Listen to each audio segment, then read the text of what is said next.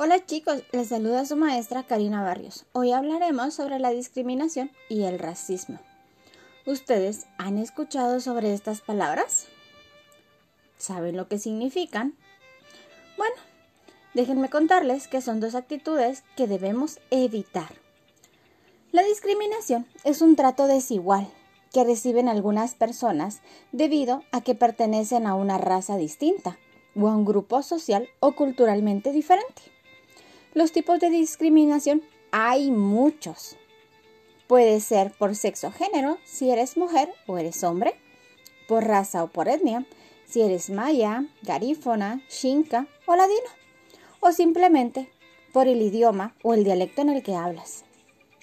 Y el racismo es una teoría o doctrina que supone la ideología de la superioridad. Puede proceder de una clase social, o de un grupo étnico, pero también de algunas instituciones. ¿Esto qué nos quiere decir? Que hay personas que se creen muy importantes y más que las demás. Y por eso tratan mal a los otros, los hacen sentir de menos, que no valen nada. Y eso lo debemos evitar, usando dos valores como nuestra principal virtud, uno de ellos es la tolerancia y el otro es el respeto. El respeto es un puente mágico que nos acerca a los demás, ya sea en una casa, en una escuela, con nuestros amigos y vecinos, cuando entramos a un negocio, al saludar, al escuchar, al estar atentos. Son los caminos que nos llevan a ese puente. ¿Ustedes qué dicen? Lo cruzamos.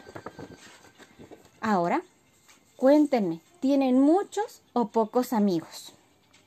Déjenme decirles que todos somos iguales y que tenemos los mismos derechos, pero también somos distintos.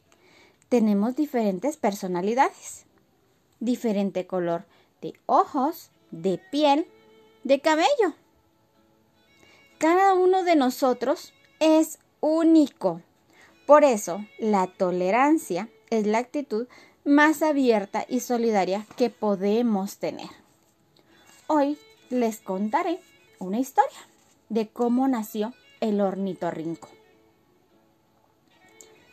Pim pum plan, muy atentos que esta historia va a comenzar. Hace mucho tiempo, cuando todavía no había sido creado todos los animales, se desató una discusión entre patos, marmotas y castores para ver quién de ellos habitaba un bosque y el río que lo atravesaba. Un día los castores cortaron varios árboles con sus dientes filosos y algunos troncos cayeron sobre las madrigueras de las marmotas. Furiosas las marmotas esperaron una oportunidad para vengarse. Cuando los castores usaron la madera de los árboles derribados para construir sus pequeñas cabañas a la orilla del río, las marmotas no tardaron en echarlas abajo. Los patos decidieron unirse a las marmotas, pues las ramas y los troncos que los castores ponían sobre el agua frenaban la corriente del río.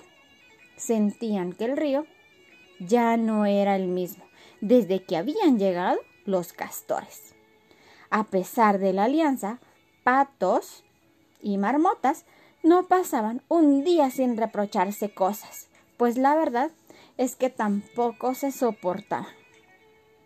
Castores, patos y marmotas pasaban los días peleando. El más anciano de los patos decidió visitar al más anciano de los castores y ambos visitaron a la marmota más arrugada del mundo. Conversando, se dieron cuenta de que ninguno de los tres querían que sigan las peleas. Tenían que hacer algo para guiar a sus hermanos hacia la paz. Así que consultaron a un árbol con fama de brujo, que les dijo, busquen un pelo de castor, una pluma de pato y un diente de una marmota. Entierren todo junto a mis raíces la próxima luna llena y pidan por la paz. Pasó el tiempo y un día apareció en el bosque un animal extraño. Tenía pico de pato, el cuerpo de una marmota y la cola de un castor. Así nació el ornitorrinco.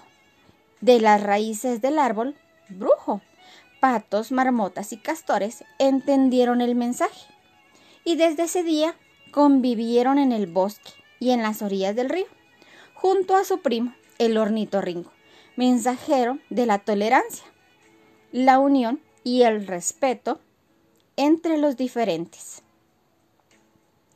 ¿Qué nos deja de moraleja esta historia? Cuando la intolerancia empieza, la paz se termina. Así que debemos poner nuestro granito de arena para ponernos de acuerdo entre todos y así lograr construir un mundo lleno de paz. Chicos, espero hayan comprendido el tema el día de hoy de lo que no debemos hacer y los valores que debemos practicar. Yo estoy segura que estos valores nos llevarán hacia el éxito. Así que muchas gracias por ponerme atención.